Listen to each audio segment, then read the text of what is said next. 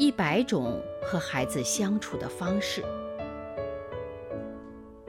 成长是一场旅行，我们和孩子一同启程。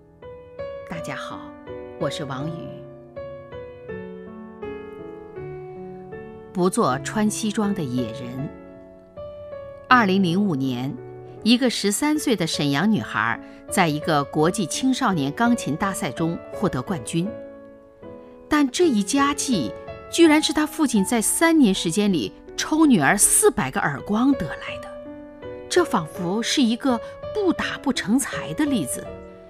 可是，一个平均两三天就要挨一记耳光的孩子，尤其是女孩子，她会成长为一个怎样的人呢？耳光打在皮肤上的痕迹很快会消失，但留在心灵上的创伤能消退吗？女孩要长大，她将不只是个弹钢琴的人，她还会拥有很多角色：母亲、妻子、工作伙伴。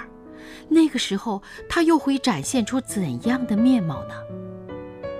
或许发生在奥地利的这个故事将给家长们敲响警钟。二零零八年，奥地利爆出了一件让整个国家蒙羞、让全世界震惊的事件。一位叫约瑟夫的父亲在地下室囚禁他的女儿长达二十四年，并且还虐待老母亲，把母亲关在阁楼上，经常让她忍饥受冻，直至死去。当代社会为什么还存在这样的超级野人呢？媒体挖掘出的一些报道应该能说明问题，因为约瑟夫在童年的时候经常遭受来自母亲的暴力和虐待。这是个极端的例子，很典型的说明畸形的家庭教育会给一个人带来怎样的恶果。蒙台梭利博士说，每种性格缺陷都是由儿童早期经受的某种错误对待造成的。打孩子从来被认为是家务事，无需他人干涉，很少有人认为父母打骂孩子就是虐待儿童。在“打是亲，骂是爱”的面具后面，只有儿童能感受到那种狰狞的恐怖。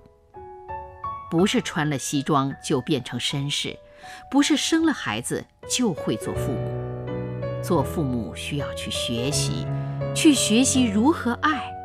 学会爱是个很大的命题。第一步就是不再打骂孩子，不做穿西装的野人。